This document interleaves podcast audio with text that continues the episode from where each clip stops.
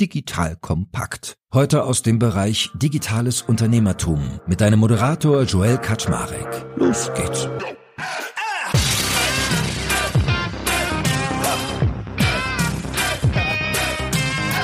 Hallo Leute, mein Name ist Jörg Kaczmarek, bin der Geschäftsführer von Digital Compact und heute habe ich den lieben Patrick Karl zu Besuch. Patrick ist Chapter Lead Agile Coaches bei Signal Iduna und wer uns ein bisschen kennt, wir haben fairerweise lange keine Folge mehr, aber mit den Kolleginnen und Kollegen von Signal Iduna machen wir so eine Transform-Reihe. Das heißt, wir versuchen immer nachzuzeichnen, wie das Unternehmen sich transformiert und was jede einzelne Unit tut, damit das erfolgreich gelingt.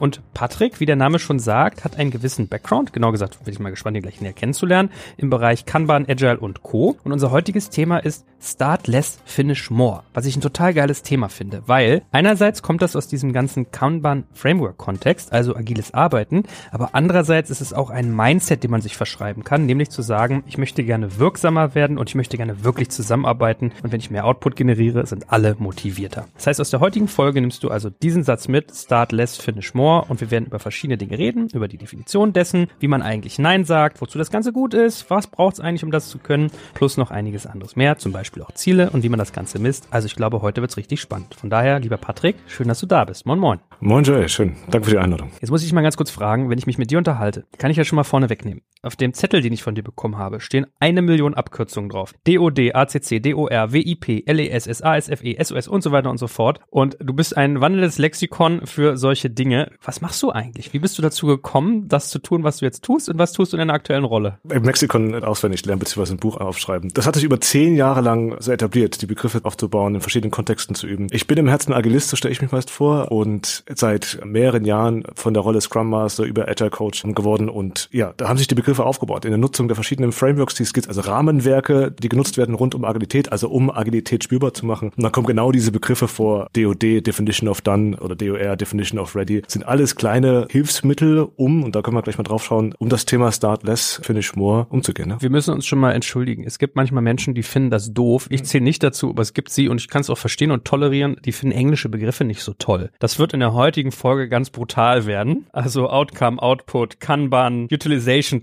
Traps, all solche Dinge, Slicing, User Stories, sowas kommt heute alles vor. Es ist einfach der Art der Arbeit geschuldet, in welchem Kontext das entsteht. Wir versuchen das immer ein bisschen auch mal auf Deutsch reinzunehmen, aber da soll man sich darauf einstellen. Also zum Glück habe ich so einen Phrasenschwein. Stell mal vor, zwei Euro für den englischen Begriff. Oh Gott, da werden wir heute Abend. Gut, fangen wir mal aber an. Die Definition von Start Less Finish More. Klingt ja erstmal simpel. Also ich fange weniger an und ich schließe mehr ab. So nach dem Motto, verzettel dich nicht. Aber vielleicht kannst du ja mal Bigger Picture geben, was damit genau gemeint ist und sich verbindet. Ich finde es spannend, dass du sagst, klingt simpel. Also in der Tat ist es eigentlich eine Kontroverse. Also man beginnt weniger und hat am Ende ein höheres Ergebnis. Also Outcome, was wir gerade gesagt haben. Eigentlich ist das für jedes Unternehmen oder für die Tat, ich sage, okay, wie kommt das zustande? Wie kann das sein? Und wir hatten, du hattest eben schon angeteasert, ist so ein bisschen ein Mindset, eine Haltung, eine Idee, eine Ausrichtung, die man hat. Okay, ich fokussiere mich auf gewisse Dinge mit der Hoffnung, mit dem Ansatz, mit der Hypothese, dass ich am Ende mehr rausbekomme. Wie? Indem ich mich fokussiere, indem ich Nein sage, indem ich bestimmte Mittel und Methoden nutze, um genau das zu ermöglichen. Und da schwingt so vieles mit von der Effizienz, also auch von dem Kosten-Nutzen-Verhältnis, aber auch für die Mitarbeitermotivation. Sagen, hey, ich bekomme Dinge fertig. Also ich beginne etwas und kann das abschließen am Ende. Das hat einen extrem hohen motivierenden Faktor. Und das ist so ein bisschen die Idee, in der Start Less Finish More eher als Phrase, als Aussage genutzt und dann zu schauen, hey, wie kann ich das umsetzen? Und dann in verschiedenen Kontexten schauen, was brauche ich dazu, um genau das zu ermöglichen. Ich glaube, jeder kennt das auch im kleinen Rahmen, wenn man Freitag aus dem Büro geht und hat irgendwie eine Sache nicht fertig gemacht, das nervt einen voll, versus diese Befriedigung, wenn man einen Haken hinter hat und also alleine abhaken ist ja für viele Menschen schon sowas. Und jetzt lass uns mal noch zwei weitere Begriffe definieren. Die sind eigentlich, wenn man sie hört, relativ simpel, aber vielleicht im Kontext hier empfiehlt es sich da nochmal ein, zwei Sätze zu, sagen. Und zwar das eine ist Wirksamkeit, also wirksamer arbeiten. Was meint sich damit? Und das andere ist Zusammenarbeit, was ja auch manchmal abstrakter gemeint sein kann, als es vielleicht auf den ersten Blick scheint. Wirksamkeit ist eines der großen Wörter auch im Kontext der Agilität oder Agile Coaches. Wie messe ich meine Wirksamkeit? Wann bin ich wirksam? Also wann kann ich sehen, dass Dinge, die ich ausprobiere, die ich anderen Leuten beibringe als Trainer, als Berater, als Coach, sage, okay, das hat eine Wirkung, eine explizite Wirkung auf das, was ich da tue. Und vor allem in komplexen Systemen ist das sehr schwierig. Wie macht man das beispielsweise, indem man Kunden befragt? Also ich mache etwas und frage natürlich die betroffenen Beteiligten, hey, hat das, hat das einen positiven Effekt gehabt? Ich habe eine Baseline, eine Hypothese, sage, mit was starte ich? Also was ist meine Ausgangsbasis und hat sich dadurch was verändert? Auch da kann man Wirksamkeit messen. Aber es ist aber nicht trivial, gerade das Thema Wirksamkeit so greifbar zu machen. Ein guter Versuch ist immer mit Daten mitzuarbeiten oder aktives Feedback anzuholen. Hat das in der Veränderung gebracht? Das ist zum einen das Thema Wirksamkeit. Und zum anderen Zusammenarbeit, du hast schon gesagt, ist auch nicht trivial, aber darum geht's meist, da wir, bei der Signal Iduna ist es ähnlich, in großen Systemen unterwegs sind mit mehreren mehreren tausend Leuten, dann arbeitet man meist nicht alleine, sondern in Teams. Teams stehen auf einer bestimmten Größe oder haben eine bestimmte Größe, bestimmte Anzahl. Und da geht es da eine Zusammenarbeit herzustellen. In der Kommunikation, in der Art und Weise. Und deswegen ist es genauso wichtig, drauf zu schauen, wie kann ich diese Zusammenarbeit wirksamer machen? Was gibt es da für Möglichkeiten? Und da können wir gleich nochmal rein. Und das schwingt alles mit, sagen, hey, Wirksamkeit, wie kann ich wirksamer zusammenarbeiten und wie kann ich wenig machen und trotzdem ein, ein hohes Ergebnis erzielen? Gut, und lass uns mal zuspitzen. Start less, finish more. Wozu? What's the story behind it? Also was sind so die Hypothesen, die sich damit auch verbinden? Das ist die Wozu-Frage, eine schöne Kernfrage. Also wozu machen wir Themen? Und das, du hast gerade gesagt, das ist meistens immer eine Annahme und eine Hypothese. Das heißt, wir, wenn ich wir sage, dann bin ich im Kontext der Agilität, Agile Coaches, Scrum Master, gehen mit gewissen Hypothesen, Ansätzen rein. Wozu machen wir Dinge? Und ein Thema, das hatte ich schon gesagt, ist das Thema Mitarbeitermotivation. Mitarbeiter, die etwas erledigen, du hast gerade schon benannt, der Freitagseffekt oder Urlaubseffekt. Der Urlaub beginnt und ich gebe nochmal, habe einen schönen Flow und ich gebe alles rein und ich kann Dinge abschließen und gehe mit einem guten Abschluss in, in das Wochenende rein oder in den Urlaub. Das fühlt sich gut an, das motiviert. Diese Motivation trägt sich natürlich weiter in der Außendarstellung, im Team selber und von daher hat es einen extrem hohen motivierenden Faktor, Dinge abzuschließen. Deswegen ist die Hypothese, okay, wenn ich mit dem Ansatz reingehe, weniger zu machen und Dinge abzuschließen, am Ende was zu bekommen, auch eine, eine gesteigerte Qualität, eine bessere Umsetzung von Kosten, dann hat das einfach einen positiven Effekt gesamtwirtschaftlich gesehen. Und das ist so ein bisschen das Spektrum, das ist, und das ist so ein bisschen schwierig, das ist meistens nicht so trivial greifbar. Oftmals verzögern sich die Themen so ein bisschen. Man kann nicht immer gleich einen Effekt sehen, wenn man zum Beispiel Dinge visualisiert und wenn man sagt, okay, ich mache jetzt weniger, ich reduziere meinen Input, also das, was ich reingebe. Der Effekt ist meist immer sehr spät. Aber die Hypothese ist, dass ich eine höhere Motivation der Mitarbeiter habe, was natürlich auf Fluktuation beispielsweise sich auswirkt. Das wirkt sich eventuell auch auf Krankheitszustände aus, der Gesundheitszustand von Menschen. Aber natürlich, und das ist, kommt auch mit bei jedem Wirtsunternehmen zu schauen, was hat das für eine Auswirkung auf Durchlaufzeiten, Prozessgeschwindigkeiten? Kann ich sogenannten Waste reduzieren? Also zu schauen, was passiert zwischen Schritt A und B. Dauert das gefühlt drei, vier, fünf Tage oder kann ich den Prozess so optimieren, dass eventuell das nur noch zehn Minuten dauert? Können wir Entscheidungsprozesse verbessern? All das hatte dann wieder einen positiven wirtschaftlichen Effekt auf das Unternehmen selber, aber genauso wieder einen Effekt auf die Menschen. Und das sind so die Grundhypothesen, mit denen man angesagt, okay, ergibt Sinn vielleicht, wenn das die Hypothesen sind, cool, dann lass uns doch mal schauen, wie wir Start Less Finish More umsetzen können. Okay, verstanden. Und mal blöd gefragt, heißt es einfach nur, ich muss mich so nach dem Motto Hokus Pokus, keep the focus reduzieren? Also ist es nur das, so nach dem Motto, fang einfach weniger an und wähle das aus, was wichtig ist, oder verbindet sich noch mehr damit? Meine erste Frage einfach wäre ja.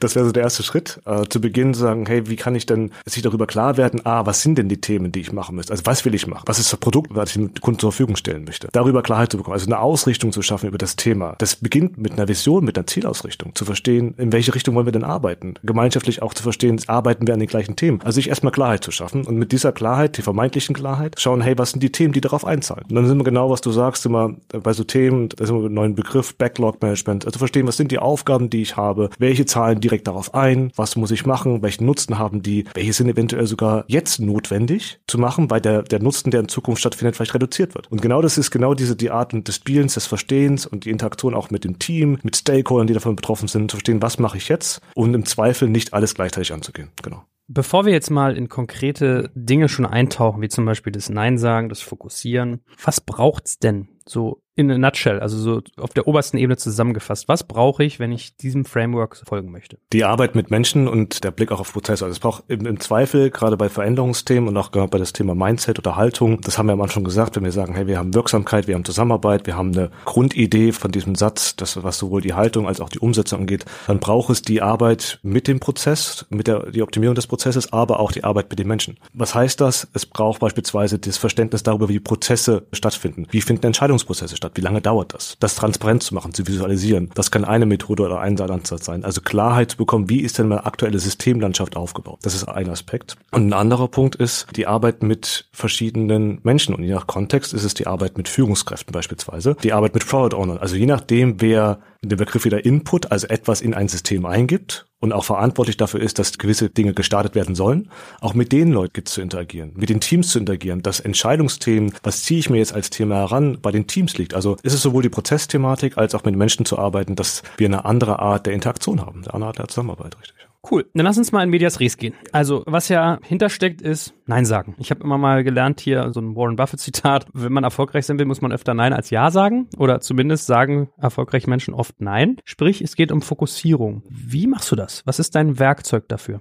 Es gibt ein schönes Buch, das kann ein Werkzeug seit 50 Arten Nein zu sagen. Das ist ein ganz gutes Buch, was, was einen Hinweis gibt, um in verschiedenen Kontexten, also nicht einfach aufs gerade Wohl Nein zu sagen, sondern, und das ist das Schöne, was Warren Buffett auch sagt, zu sagen, hey, wie kann ich mein Nein, also wie kann ich das Nein sagen so oft wiederholen, sodass das Ja, was ich gebe, Kraft hat, Intuition hat, also eine gewisse Stärke hat und somit äh, eine gewisse Nachhaltigkeit. Nein sagen, zu verstehen, hey, wen habe ich mir gegenüber? Stakeholder Management zu beschreiben. Nicht jeder Stakeholder, sei es nun Finanzier oder Venture Capital oder Kunde oder informiert, ist gleich zu behandeln. Also es gibt unterschiedliche Möglichkeiten, Nein zu sagen. Verstehen, was ist das Produkt, was ich anbieten möchte? Welche Features oder welche Funktionalitäten möchte ich jetzt bereitstellen oder in Zukunft? Welche Funktionalitäten funktionieren vielleicht jetzt noch nicht, weil ich Abhängigkeiten habe zu anderen Teams, weil technische Voraussetzungen nicht geschaffen sind. Also auch da Klarheit zu verschaffen und auf der Basis Nein zu sagen. Ansonsten ist, kann man auch neben dem verbalen Nein sagen, mal sagen, okay, man hat einen Plan, man hat eine Roadmap. Bin ich in der Rolle als Product Owner Verständnis darüber zu geben, hey, was sind denn die nächsten Funktionalitäten, die ich anbiete? Also auch das ist eine Möglichkeit, Nein zu sagen. Oder sachlich über den Backlog. Wir hatten das eben. Ja, Backlog-Management, ich habe priorisierte ja, Aufgaben, Aktivitäten in diesem Backlog. Das wird in manchen Kontexten auch User Stories genannt. Sagen, hey, auch da ist ja eine Reihenfolge drin, eine Priorisierung und darüber sagt man auch Nein. Und das Schöne ist bei dem Nein sagen ist immer, das gebe ich gerne mit, es ist ein, ein noch nicht und kein finales Nein, sondern es ist einfach nur das Thema, hey, es gibt andere Themen wichtiger oder dringlicher aus bestimmten Gründen und das gibt es zu erfahren. Und es ist ein noch nicht für den Moment, aber genau solchen Möglichkeiten kann man Nein sagen. Ich finde ja auch, dass in solchen Sprachsachen feine Motivation drin steckt. Also ich habe auch mal äh, gelesen, dass es einen schönen Unterschied macht, wenn man sagt, ich kann das aber gar nicht, versus ich kann das noch nicht. Ja, so finde ich deswegen einen wichtigen Punkt. Und jetzt waren wir natürlich schon in der Umsetzung, also wie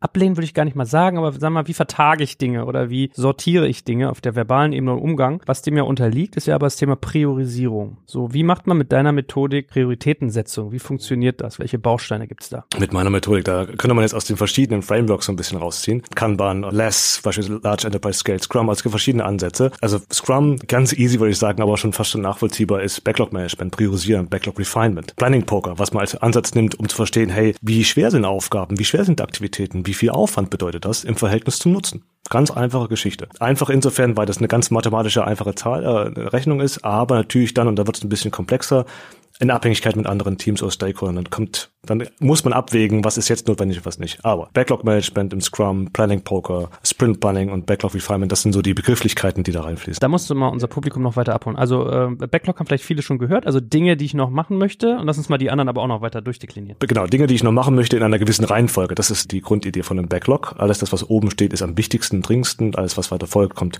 zeitlich auch später. Ich hatte Begriffe genannt wie Sprint Planning. Was ist das? Es ist ein Event, ein, ein Zeitpunkt innerhalb eines Zeitraumes von einem Drei-Wochen-Sprint beispielsweise, wo das Team zusammenkommt und für den nächsten Zyklus, also für die nächste Arbeit plant. Was will ich jetzt in meinen Backlog packen? Sondern Sprint-Backlog. Ich hatte Backlog Refinement genannt. Das ist praktisch ein vorgelagertes Event vor dem Sprint Planning. Zu sagen, okay, wie sieht denn meine Gesamtausrichtung aus? Ich hatte vorhin den Begriff der Roadmap genannt. An sich ist ein Backlog auch eine Art Visualisierung einer Roadmap, eines Plans was plane ich in Zukunft? Also in Backlog Refinement wird genau das durchgeführt, da wird das Gesamt-Backlog, der Gesamtplan angeschaut und geschaut, wie, welcher Reihenfolge finden die Dinge statt. Themen, die vielleicht noch etwas älter sind, sind die noch notwendig? Ja, Interaktion mit Kunden zu verstehen, mit Stakeholdern, das ist Backlog Refinement, genau. Du hast was mit Poker gerade noch gesagt. Planning Poker ist eine Möglichkeit, dem Team, also wir reden da fast von, von drei bis sieben, acht, neun Leuten in der Größe unterschiedlicher Funktionalitäten, unterschiedliche Rollen, also von einem Entwickler, von einem Tester, also meist sogenannte cross-funktionale Teams, die imstande sind, Themen komplett innerhalb dieses Teams zu erledigen ähm, eine Möglichkeit anzubieten, in, die, in den Austausch zu gehen. Was passiert, wenn wir jetzt zum Beispiel eine Tätigkeit, eine Aktivität anschauen würden, Joel, dann würdest du sagen, naja, das Haus streichen, das ist irgendwie wenig komplex. Ich habe das schon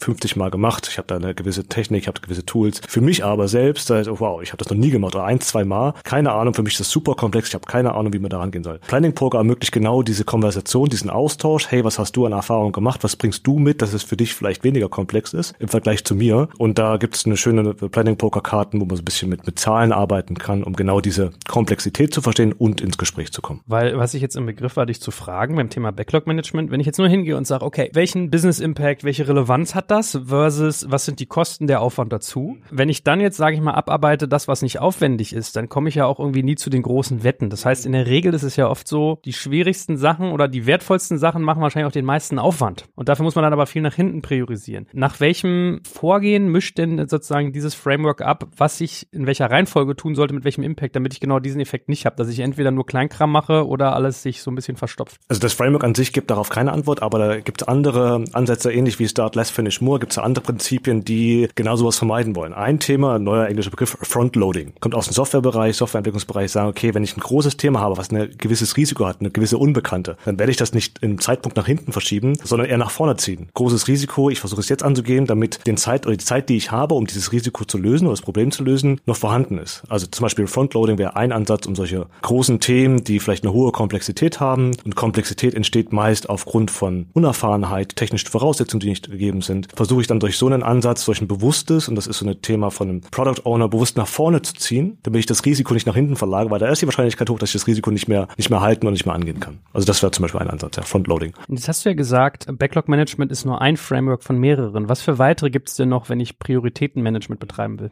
Ein etwas größeres, und das ist eher auf einer skalierten Ansatz, also SAFE, Scaled Agile Framework. Framework ist ein Ansatz, der, also mit der Idee, dass ein Gesamtunternehmen dem Thema Agilität näher kommen kann. SAFE ist ein sehr umfangreiches Framework, ist meist für mehrere Teams gedacht, für, für große Unternehmen bis hin zum Portfolio-Management.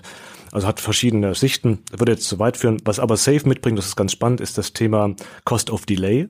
Also das Verstehen von Kosten, die durch Verzögerung entstehen. Also was heißt es, wenn ich Dinge verzögern? Wie verhalten sich die Kosten dazu? Und ein anderer Ansatz, ein schöner weiterer englischer Begriff, vieles kommt aus dem englischen Bereich, ähm, Wait is shortest job first. Also zu verstehen, und das ist genau das, was du gerade gesagt hast. Is shortest, also den schwersten, Weight im Gesicht im Sinne von Gewicht. Gewichtet, genau. kurzesten äh, Aufgabe zuerst. Okay. Genau. Was heißt das eigentlich? Man setzt im Verhältnis die Opportunitätskosten, also die Möglichkeiten, die mit diesem Produkt entstehen, der Möglichkeit oder was dem Risiko, was einhergeht. Also ich habe eine Marktopportunität. Was passiert, wenn ich das jetzt ausliefere? Ja, das ist in Zukunft. Risikoaversion, also gibt es gewisse technische Risiken, die damit verbunden sind, versus der Job Größe, also wie umfangreich ist dieses Thema. Und genau aus diesem Mehrklang versucht man herauszufinden, wann Themen wenig aufwendig sind im Verhältnis zu ihrem Nutzen und der in Zukunft entstehenden Marktreduzierung oder Marktnutzreduzierung. Also das, ich gebe dir ein Beispiel. Tesla hat beispielsweise überlegt, beziehungsweise es gibt ein Markteintrittsdatum 2015, alles was darüber hinausgeht beispielsweise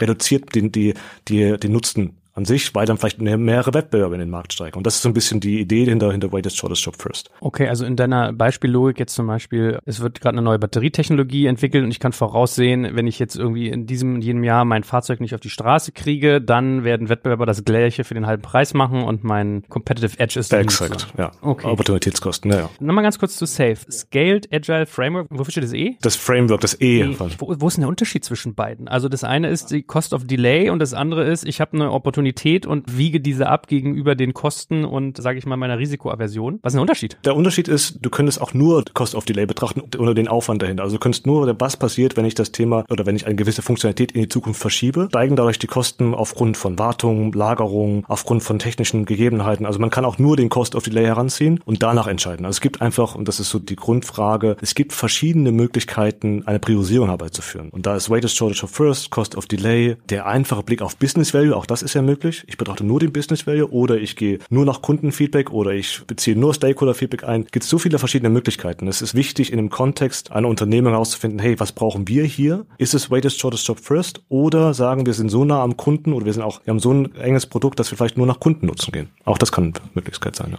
Sind diese ganzen Frameworks eigentlich auch kombinierbar oder schließen die sich ein bisschen aus? Und da, schöne Frage, das ist immer so ein bisschen bei der Grundthese Agile Coaching. Die Idee ist, dass man genau versteht in dem Kontext der Teamarbeit zu verstehen, hey, welches Framework passt und kann ich aus den verschiedenen Frameworks, die es gibt, wir hatten ja noch mehr genannt, kann ich da Sachen kombinieren, damit, und das sind wir bei, dem, bei der Grundaussage, wir vielleicht zu dem Punkt kommen, start less, finish more, um sagen können, hey, wie können wir denn Zusammenarbeit wirksamer machen? Ist es denn rein das Nutzen von Scrum oder muss ich kombinieren? Da sind wir bei anderen Begriffen Design Thinking und so weiter oder andere Ansätze, Methoden zu finden. Also es, ja, sie sind kombinierbar und das zu verstehen, einzusetzen, ist eine wichtige Aufgabe im agilen Kontext einer Transformation. Ja. Ich will ja auch die Menschen, die mir zuhören, gerne immer enablen. Müssen die jetzt wie du x Jahre Agilist sein, um sowas selbstständig zu können? Muss man sich da Beratung für einholen oder kann ich mit dem, was es da draußen gibt, auch für mich schon mal relativ schnell Sachen erschließen? Schöne Herzensfrage. Also Agilität an sich ist ein, so wie ich es wahrnehme, ein urmenschliches Thema. Warum? Es gibt eine schöne Grundausrichtung, Prinzipien und Werte, das agile Manifest, und da steht ein, ist ein Punkt Interaktion in Individuen über Prozesse und Tools. Was wir gerade machen, ist miteinander interagieren. Wir sind zwei Individuen und interagieren miteinander. Haben wir davon gesprochen, dass wir gerade agil sind? Sind wir nicht. Aber es ist so eine schöne, so eine schöne Grund, ein Grundwert, ein Grundprinzip, den eigentlich jeder umsetzen kann, den wir aber vielleicht im Zuge von Standardisierung von größer werdenden Unternehmen vergessen haben umzusetzen. Und wir revitalisieren genau diesen Grundwert. Also ein Teil deiner Frage ist ja, jeder kann agil sein. Das ist eine Haltung, das ist eine Art und Weise des, des Lebens. Es gibt aber, und da sind wir so in diesem, wie kann ich denn besser werden? Wie kann ich denn agil sein? Wie kann ich meinen Ansatz umbringen oder beziehungsweise ansetzen? Da wäre die Idee, Frameworks zu nutzen, wie Scrum, wie Safe, wie Kanban, um anpassungsfähig oder agil zu sein. Ja, und das kann man lernen. Ist es aber nicht einfach, weil, und das ist so ein bisschen die, das Bild, was ich immer aufmache, man kann eine Theorie, man kann Wissen erlangen. Die Erfahrung führt aber dazu, dass man Erkenntnis hat. Diese, die Erfahrung, die man machen muss, um zu verstehen, hey, ist es jetzt ein Scrum nach Buch oder muss ich das gewissermaßen anpassen? Das entsteht meist im Tun oder in der Erfahrung, die man macht. Ja. Wo wir ja bei einem wichtigen Thema sind, nämlich wie kaskadiere ich so einen Gedanken denn durch die Organisation? Wie habt ihr es gemacht, dass ihr jemanden wie dich habt, der diese Frameworks beherrscht, der das Mindset dahinter irgendwie atmet und das dann den anderen Kolleginnen und Kollegen nahebringt? Was ist euer Weg, um das quasi in die Organisation zu treiben? Ein Ansatz, und der hat 2018 begonnen, innerhalb des Signal Iduna zu sagen, hey, wir haben, also A, haben wir ja auch, das war am Anfang, äh, wir haben eine Ausrichtung, wir haben eine Vision, Vision 2023. Das heißt, was wollen wir denn in Zukunft machen? Wie wollen wir uns als Signal Iduna Zukunft aufstellen? Wir sehen, dass der Markt sich bewegt, wir sehen Wettbewerber, wir sehen, dass es eine Nachfrage nach Talenten gibt. Also wie können wir uns als Signal Iduna anders aufstellen? Das heißt, was passiert ist, 2018 in kleinen Journeys bei zu schauen, also in kleinen Teams zu schauen, das Thema Agilität zu nutzen, Scrum in kleinen Teams ausprobieren. Auch wieder der Kontext hilft uns Scrum in den Hypothesen, die wir haben, Wirksamkeit, Fokus, Flow, Start Less Finish More hatten wir schon. In der Motivation der Teams hilft uns das auch kundenzentriert zu arbeiten. Und da war eine Idee genau in diesen verschiedenen kleinen Journeys zu handhaben, zu agieren, das zu starten. Und was ist dann passiert? Man hat auch hier über Hypothesen basiert gearbeitet, hat es als gut empfunden, hat gesagt, ja, da ist eine Vorteilhaftigkeit drin, wir können das, wir wollen das. Und dann dem Start der, der Transformation, also mit dem Anwenden und dem Skalieren dieses Ansatzes auf mehrere tausend Mitarbeiter, zu sagen, hey, wir brauchen dazu auch Rollen, Agile Coaches, Scrum Master, äh, verschiedene andere Rollen, die genau das ermöglichen. Und das ist von der Rollenveränderung bis hin zu Schulung, die durchgeführt wurden für die verschiedenen Rollen wie Agile Coaches, Scrum Master oder Product Owner. Natürlich das stetige Arbeiten, das Begleiten der Teams durch Scrum Master und Agile Coaches. Also es hat eine sehr sowohl theoretischen als auch einen praktischen Ansatz. Also im Tun verstehen, was passiert da, Reflexion, Measure, Learn, Feedback zügeln, also was lernen wir aus den verschiedenen Themen. Und das machen wir seit mehreren Jahren und iterieren weiter, wie es so schön heißt. Ja. Was sind denn eigentlich auch so, bevor wir gleich nochmal das Thema Priorisierung weiter vertiefen, was sind denn so typische, sage ich mal, Foren oder Arten zusammenzukommen? Also wenn ich zum Beispiel mal so deinen Vorbereitungssheet durchlese, da steht sowas drauf wie Focus Campus, Demo Days, Reviews, QBRs, was immer QBRs sind, wenn wir gleich mal von dir lernen, Blocker im Kalender, ja, also vielleicht kannst du uns auch nochmal damit abholen, wie man das in so eine Lebendigkeit kriegt über Events. Genau, QBR, um das gleich zu QBR, Quarterly Business Reviews, äh, sogenannte Momente oder Ereignisse einmal im Quartal, um der Organisation verschiedenen Leuten zu ermöglichen, zu verstehen, wo sind wir gerade, was haben wir im letzten Quartal entwickelt, wie sehen die Produkte aus, wie war das Feedback dazu? Und das ist die Grundidee von dem QBR, Quarterly Business Review, um mal so einen Blick in die Werkstatt zu schaffen. Das ist so die Idee dahinter. Genau, und das ist eine Möglichkeit zu verstehen, wo sind wir, also Wirksamkeit zu messen, Wirksamkeit zu verstehen am Produkt selber, zu schauen, ist die Hypothese aufgegangen, start less, finish more, auch das, also es ist eher ein Event, um zu, zu überprüfen, ob wir da richtig sind, ob wir wirklich genug gemacht haben, um oder wenig gemacht haben, um genug herauszubekommen. Und andere Themen, da hast gemeint, da sind wir wirklich bei dem Thema Wirksamkeit und Zusammenarbeit. Focus Campus war ein großes Event letztes Jahr, wo wir über 100 Product Owner zusammen äh, die Möglichkeit eines Raumes angeboten haben, Interaktion zwischen Individuen, das erste Prinzip, sagen, hey, lasst uns gemeinsam ausrichten, lasst uns gemeinsam verstehen, was wir nächstes Jahr machen und schaffen können. Da war viel Richtung Machbarkeit, da haben wir priorisiert, verstanden, was sind die Abhängigkeiten zueinander. Also ein Raum angeboten, um Zusammenarbeit zu ermöglichen, um um zu verstehen, wann sind die Themen, die wir gerade machen, sind die wichtig, sind die dringend, müssen wir die jetzt machen oder verschieben wir die in die Zukunft. Und das war der Fokus Campus, sehr großes Event in Dortmund, hat viel, und da gibt es eine Zitat, das hat mir, hat ein Proud Owner gesagt, hat mir tausend Stunden an, an Mails äh, erübrigt, weil wir einfach zusammen waren und konnten in diesem Raum für drei bis vier Tage interaktiv Probleme lösen. Wir haben uns ausgerichtet, wir haben priorisiert, wir haben Nein gesagt, wertschätzend und mit, mit, mit Kunden, mit, mit einem Nutzenperspektive. Und das war, ist eine Möglichkeit, ja, Focus Campus. Und wenn wir jetzt nochmal zum Thema Priorisierung zurückkehren, wir sollten vielleicht auch mal eine Achse aufmachen, die in dem Kontext, glaube ich, ganz interessant ist, und das ist Outcome versus Output. Warum ist das wichtig zu unterscheiden und wie unterscheidest du es? Die komplette Sicht auf die Dinge ist, ich gebe etwas rein, Input, dann mache ich etwas, das ist meist das, die Aktivität. Dann haben wir das, das Thema Output, also da entsteht etwas, entsteht ein Produkt. Das Outcome selber ist dann die mit, und das könnte man durchaus als Impact, also die Wirkung, die entsteht. Also was entsteht denn daraus, wenn ich jetzt zum Beispiel eine Tasse herstelle oder einen Stift? Ist der Kunden zufrieden? Habe ich da ein positives Feedback? Ist es das, was ich erreichen wollte? Und das ist so ein bisschen der Blick auf Outcome. Also nur das Erstellen von Dingen heißt ja noch lange nicht, dass es zur Zufriedenheit führt äh, oder dass es genau den Nutzen versprach, den ich mir am Anfang, den ich am Anfang versprochen habe. Und deswegen ist der Blick auf das Outcome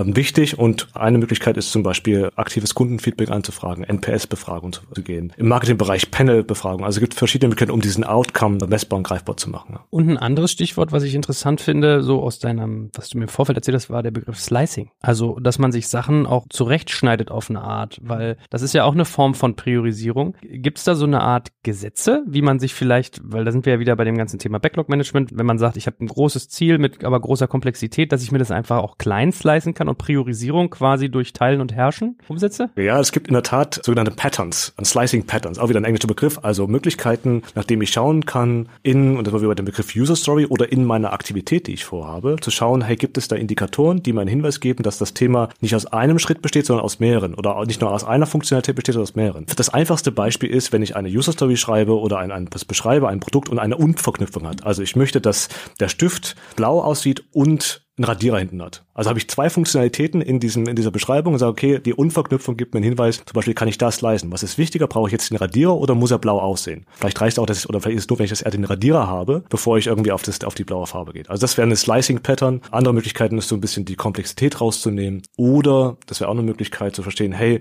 die Funktionen, die ich anbiete, also ich kann den Beispiel den Stift kann ich blau machen, selbstständig im Team, aber um den Radierer anzubringen und zu fertigen, brauche ich ein anderes Team. Ist das Team schon bereit dafür? Nein, okay, dann mache ich da wieder einen Slice, also kümmere mich um die blaue Farbe und gehe dann im nächsten Schritt dann auf das Team zu. Also das wären zwei, drei Ideen für ein Slicing Patterns, ja. Und das mal weitergedacht, wir haben jetzt viel über Backlog Management dahin geredet, dass wir die Aufgaben angucken, aber es gibt ja auch sowas wie Stakeholder Management. Also es ist ja nicht immer nur so, dass ich die Aufgabe kleinteilen muss, sondern manchmal muss ich auch die Leute, die daran beteiligt sind, in irgendeiner Form dosieren. Gibt es da spannende Ansätze? Ein naheliegendes ist A zu verstehen, wer sind denn meine Stakeholder, also Stakeholder Management zu beschreiben. Wen habe ich in meinem Kontext als Stakeholder, die beispielsweise nur informiert werden müssen, die gemonitort werden müssen, die ich aktiv mit allen muss in den Entscheidungsprozess. Gibt es schöne Stakeholder Matrix, die man aufbauen kann, um einfach zu verstehen, hey, wen habe ich denn in meinem Kontext? Wer hat welchen Einfluss? Also auch das zu verstehen, nicht nur, wen muss ich informiert haben, sondern wer hat gemäß Kontext oder Struktur oder Organisation Einfluss auf gewisse Dinge, Entscheidungsprozesse, auf die Produktentwicklung. Also Stakeholder Management ist wichtig zu verstehen, ah, wer sind denn meine Stakeholder? Wer ist, wer finanziert mein Produkt? Wer finanziert mein Team? Wer nimmt es im Zweifel am Ende ab? Das zu verstehen, das zu visualisieren und mit Hilfe einer Stakeholder Matrix, die heißt genauso, wie ich sie benannt habe, recht, recht einfach, vier Felder, vier Quadranten und dann zu schauen, hey, wer ist denn mein direkter Ansprechpartner? Und da sind wir bei dem Thema Nein sagen, gemäß Stakeholder und dem Verständnis, wer da ist, sagen, okay, welche Art des Nein-Sagens wende ich, ich an. Und ich hangel mich jetzt mal mit dir weiter. Wenn ich jetzt eine Priorisierung gefunden habe, wie visualisiere ich das vielleicht auch? Oder bringst, sag ich mal, ein Verständnis für die Leute? Also ich habe bei dir zum Beispiel was gelesen wie Color Coding, fand ich irgendwie einen interessanten Faktor. Oder mit, mit Zahlen kann man es manchmal beziffern. Wie gehst du da vor, um, um sowas dann hinterher den Leuten bildlich zu machen? Wenn ich rechts rausschauen würde, du hast ein Board, das ist eine Möglichkeit, ein Kanban-Board. Also einfach transparent zu zeigen, hey, was sind denn die Backlog-Items in meinem Backlog? Also den Backlog einfach auf einem Board, ein Kanban-Board zu visualisieren und dazu schauen, hey, was ist da alles drin? Das ist eine Möglichkeit, das ist die Praktik, also die naheliegendste. Natürlich auch in der Welt, in der wir leben, online, remote, auch zu schauen, hey, gibt es verschiedene Tools, die man nutzen kann. Ein naheliegendes auch hier Jira, Trello, Miro. Also es gibt verschiedene Anbieter, die einfach das, die Möglichkeit geben zur Kollaboration, die Dinge zu visualisieren. Also das wäre Möglichkeit. Kanban-Boards sind ganz einfach zu erstellen. Oder, und das auch das, auch ein Blatt Papier und einfach runterschreiben und dann die Items, die man hat, einfach darzustellen. Priorisiert von oben nach unten. Ja. Welche Rolle spielen denn insgesamt Daten in diesem Prozess? Weil darauf zieht es ja so ein Stück weiter ab. Also ein Datum ist ja erstmal nur eine Festlegung von einem Inhalt. Und ein Datum kann sein Komplexität, ein Datum kann sein der Impact etc. etc. Wie gehe ich in solchen Methoden mit Daten um? Oh, da spielt vieles mit. Da hast du jetzt eine, so ein bisschen die Box der Pandora aufgemacht. Einmal den Bezug zur Wirksamkeit, hat aber genauso den Bezug zum wegen, hey, mache ich denn wenig und habe dann am Ende den großen Ausgabe, also das Start less, finish more. Aber was gibt es da für Attribute oder Daten, wie du es gerade genannt hast? Ich kann feststellen, wie alt ist denn die Aktivität, die ich habe? Wie lange brauche ich, um das umzusetzen? Habe ich das also richtig gesliced, den Begriff von eben zu nutzen, dass ich das im besten Fall innerhalb von wenigen Stunden umsetzen kann, um dann wieder zu sagen, okay, habe ich das richtige Outcome erreicht und dann wieder Feedback zu bekommen. Also Alter von gewissen Dingen. Ich kann natürlich schauen, und da sind wir bei dem Punkt von eben, Cost of Delay, Weighted Shorter Chauffeur, Spreading Poker, all die Themen. Also das so ein bisschen einen Price Tag zu geben. Wie hoch ist der Nutzen? Was kostet mich das? Wer ist involviert an Teams? Wen brauche ich alles dazu, brauche ich das gesamte Team oder nur einen Teil davon. Also das sind Daten, Durchlaufzeiten, wie lange, auch wieder davon dein Kanban-Board, ich habe einen Backlog, einen Startpunkt und äh, so, ein, so ein Item, also so eine Aktivität wandert ja von links nach rechts. Also ähm, ich ziehe mir das aus dem Backlog raus, also bin ich, das, bin ich im Progress, arbeite daran, bin in Entwicklung, bin vielleicht im, im Test, bin im Quality und so weiter. Also ich habe verschiedene Bereiche, die ich habe und ich kann einfach schauen, wie lange dauert das von A nach B. Also wie lange braucht es wirklich, äh, wie lange dauert dieses Handover? Und dann sind wir bei dem Punkt Wirksamkeit. Dauert das Handover, also die Übergabe dieses Items innerhalb des Teams wenige Minuten oder reden wir davon Tage? Und das zu verstehen, das zu visualisieren, das hat auch eine Einzahlung auf das Thema Wirksamkeit und Zusammenarbeit. Genau, das sind so die Themen und ein Punkt Richtung Kanban, das hattest du auch vorhin, WIP, Work in Progress, also zu verstehen, hey, wie viele Aktivitäten kann ich mir parallel in Beispiel in Doing ziehen, also in die, in die Umsetzung oder, und das ist die andere Frage, das wir bei Start Less Finish More, also wie viel darf ich maximal beginnen, sodass ich nicht stehen bleibe in meinem Prozess, sodass die Teams gut ausgelastet sind, immer noch motiviert, aber nicht zu ausgelastet, sodass sie dann in eine Frustration kommen und sagen, okay, ich habe fünf Items parallel, okay, dann habe ich dann vielleicht einen Bottleneck, also bei dem Thema Utilization Trap. Also da schwingt so ein bisschen was mit. Das zu verstehen, das zu visualisieren, ist extrem wichtig, um genau diesem Grundsatz auch folgen zu können. Bei WIP muss ich mal an RIP denken, ne? Also manchmal ist das Work in Progress dann mal so Rest in Peace. Und bei dem Faktor, den, was du ihm alles beschrieben hast, gibt es denn so eine Art zentrales Wasserloch, sage ich mal, wo alle zusammenkommen und sich diese Dinge angucken? Also wie jetzt dein Beispiel mit dem Kanban-Board oder ist es auch ein Stück weit über Stakeholder verteilt, dass der eine sich diese Daten anguckt und die andere sich jene? Ich mag über den Begriff Wasserloch, muss ich mir direkt merken. Ähm, Wasserloch ist schön. Also kommt man in einem Wasserloch zusammen. Ja, also es gibt sowohl Events auch wieder hier, wo man sich als Team selber genau diese Daten auch anschauen kann. Ein schönes Format dafür ist das Daily Stand-Up im Scrum. Äh, jeden Tag 15 Minuten, wo man genau auf diese Sachen draufschaut. Hey, wo stehen wir gerade? Was haben wir denn gerade in parallelen Arbeiten? Wie sehen die Daten aus? Äh, aber auch in, einem, in einer Retrospektive, genau zu schauen, hey, wie haben wir in den letzten Monaten oder letzten Wochen, letzten Tagen gearbeitet? Haben wir mehr geschafft? Haben wir weniger geschafft? Wie ist denn unsere Throughput-Rate? Das ist ein neuer Begriff, also unsere Durchlaufzeit. Ist irgendwas stecken geblieben? Also haben wir sechs Items geplant und sind sechs Items fertig geworden oder konnten wir sogar was nachziehen? Also Retrospektiven, Daily Stand-Up, ja, und auch ein QBR. Auch da ist wieder ein Begriff von vorhin. Auch das ist ein Event, um nicht nur auf ein Produkt zu schauen, sondern auch Daten heranzuziehen. Ich sage immer gerne, dass, oder vergesse, es gibt eine subjektive Wahrnehmung. Ich fasse Dinge an und habe eine subjektive Einschätzung über das Thema und eine objektive. Also zwei Seiten. Aus subjektiven, objektiven, objektiv sind wir genau bei Daten. Was sagen mir die Daten? Um so ein bisschen einen sachlichen Aspekt reinzubekommen und ähm, vielleicht persönliche oder Meinung versuchen glatt zu ziehen, weil es kann genau das passieren, was du sagst, dass man natürlich auf verschiedene Daten schaut, die für sich interpretiert. Ähm, deswegen ist es wichtig, dass man gemeinsame Events hat und genau die relevanten Stakeholder in das Thema mit einbezieht, genau. Der letzte Fragenkomplex, den ich für dich jetzt noch hätte, wäre der Bereich Ziele und Messbarkeit. Also du hast, glaube ich, auch OKR schon mal fallen lassen in einem Nebensatz. Wie baue ich Ziele, wenn mein Mastermind oder mein überbordender Satz Start Less Finish More ist und wie messe ich dann deren Erfüllung? Also nehmen wir mal das Thema OKR, weil sonst können wir auch bei, bei Zielausrichtung und Messbarkeit, glaube ich, könnten wir sehr viel, sehr klein und sehr groß. Aber OKR oder ein OKR-Ansatz heißt ja OKR als Objective and Key Results. Das heißt, ich habe ein übergeordnetes Ziel, Objective, und ich habe Hypothesen, Key Results, die das Versprechen haben, wenn ich das mache, dann zahlt das positiv auf den Erfolg des Objectives, also das Ziel ein. Wie entsteht sowas? Im Zweifel dadurch, dass man eine übergeordnete Vision oder eine Strategie für ein Jahr hat oder länger und sagt, hey, und sind wir wieder bei dem Slicing-Thema, wie kann ich denn genau diese große Vision, die ich habe, die Ausrichtung für ein Jahr oder für mehrere Jahre in kleinere Bereiche unterteilen, also quartärlich einbauen. Und da sind wir genau bei der Idee von Objective und Key Results, also OKRs, zu überlegen, was mache ich denn jetzt in diesem Quartal, weil, und dann sind wir beim Thema Cost of Delay, Weighted Shot Shop First und Nutzenperspektive, was muss ich jetzt machen, weil es den höchsten Nutzen verspricht, weil wenn ich es verzögere, beispielsweise genau dieser Nutzen nicht mehr eintritt. Und dann kommt man wieder in die Priorisierung, in der, in der Diskussion mit verschiedenen Stakeholdern. Und genau diese Fokussierung auf ein Quartal hilft mir im besten Fall nicht alles zu machen, was ich für das Jahr habe, zu schauen, was muss ich jetzt machen, also startless, um am Ende das Outcome zu erzählen. Also am Ende auch dann genau das, was ich mir aufgeschrieben habe, umzusetzen. Und das ist dann wieder bei vorhin, was wir gesagt haben, hat einen hohen motivierenden Faktor, wenn man regelmäßig drauf schaut, wie entwickeln sich die Key Results? Wie ist denn das Kundenfeedback, was ich bekomme? Haben wir dann Steigerungen? Also die Key Results sind meist auch immer sehr quantitativ, also messbar gehalten. Das heißt, ich setze mir gewisse Hypothesen der Umsetzung. Ich versuche gerade ein Beispiel während des Redens auszuarbeiten, dass ich beispielsweise sage, hey, wenn ich gewisse Funktionalitäten innerhalb einer App, also Features bereitstelle, mit der Annahme, dass genau diese Funktionalitäten in der App erfolgsversprechend sind, weil sie einen hohen Geschäftsverfälle abdecken. Also ich habe Kunden, die das stark nutzen. Somit hat das einen positiven Effekt auf meine Gesamtnutzung für, die App oder für ein Kundenportal. Das heißt, ich gehe mit der Hypothese in den Raum, ich nutze genau diese zwei digitalen Services, weil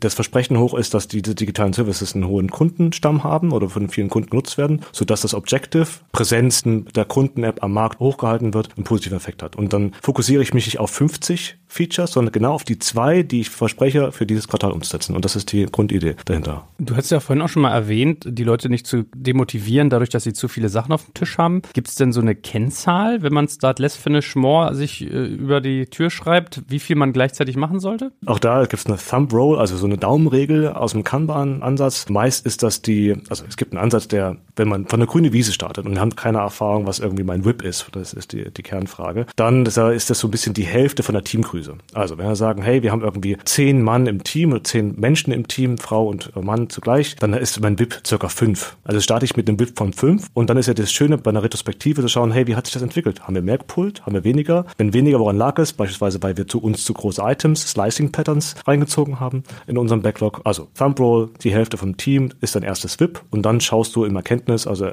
empirisch zurück, wie kann die, ist, ist die fünfte richtige Zahl oder müssen wir mehr oder weniger machen? Ja. Patrick, super spannend und gefühlt könnte ich mit dir noch viel, viel länger reden, aber ich glaube, für heute war das schon mal ein echt guter Input. Hast du vielleicht noch abschließend einen Tipp, wenn Menschen sich jetzt erst daran trauen, was sie tun können, um da, sage ich mal, einen Fuß in die Tür zu kriegen bei diesem ganzen Thema? Auch wieder da schön Kanban. Starte da, wo du bist, das zu visualisieren, was du gerade machst. Nimm dir ein Board, nimm dir ein Stift Papier, scribble deinen Prozess auf, deine Aktivitäten auf, die du machst, um ein Thema umzusetzen. Und genau, wenn man diese Visualisierung hat, wo bin ich gerade, was mache ich gerade, dann kann eine Optimierung stattfinden. Also starte da, wo du bist, visualisiere das und dann genau mit dieser Visualisierung optimiere dich im nächsten Schritt. Und ähm, dann sind wir eigentlich so in einem Zyklus drin, reflektiere, schau zurück, fange so ein paar Daten an zu scribbeln. Wir hatten das, hey, wie viel kann ich denn maximal machen, etc. pp. Also da, wo du bist, visualisieren und dann reflektieren und dann bist du eigentlich schon da, wo du sein sollst. Ja, mega. Hey, du, hat viel Spaß gemacht. Vielleicht vertiefen wir auch nochmal einzelne Aspekte später. Aber für den Moment, dann hat man erstmal was zum drauf rumdenken, ne? Von daher, vielen Dank dir und äh, auf bald. Danke dir. Danke fürs Zuhören beim Digital Kompakt Podcast. Du merkst, hier ziehst du massig Wissen für dich und dein Unternehmen heraus. Wenn du mit uns noch erfolgreicher werden möchtest, abonniere uns auf den gängigen Podcast-Plattformen. Und hey, je größer wir werden, desto mehr Menschen können wir helfen. Also erzähl doch auch deinen Kolleginnen und Kollegen von uns. Bis zum nächsten Mal.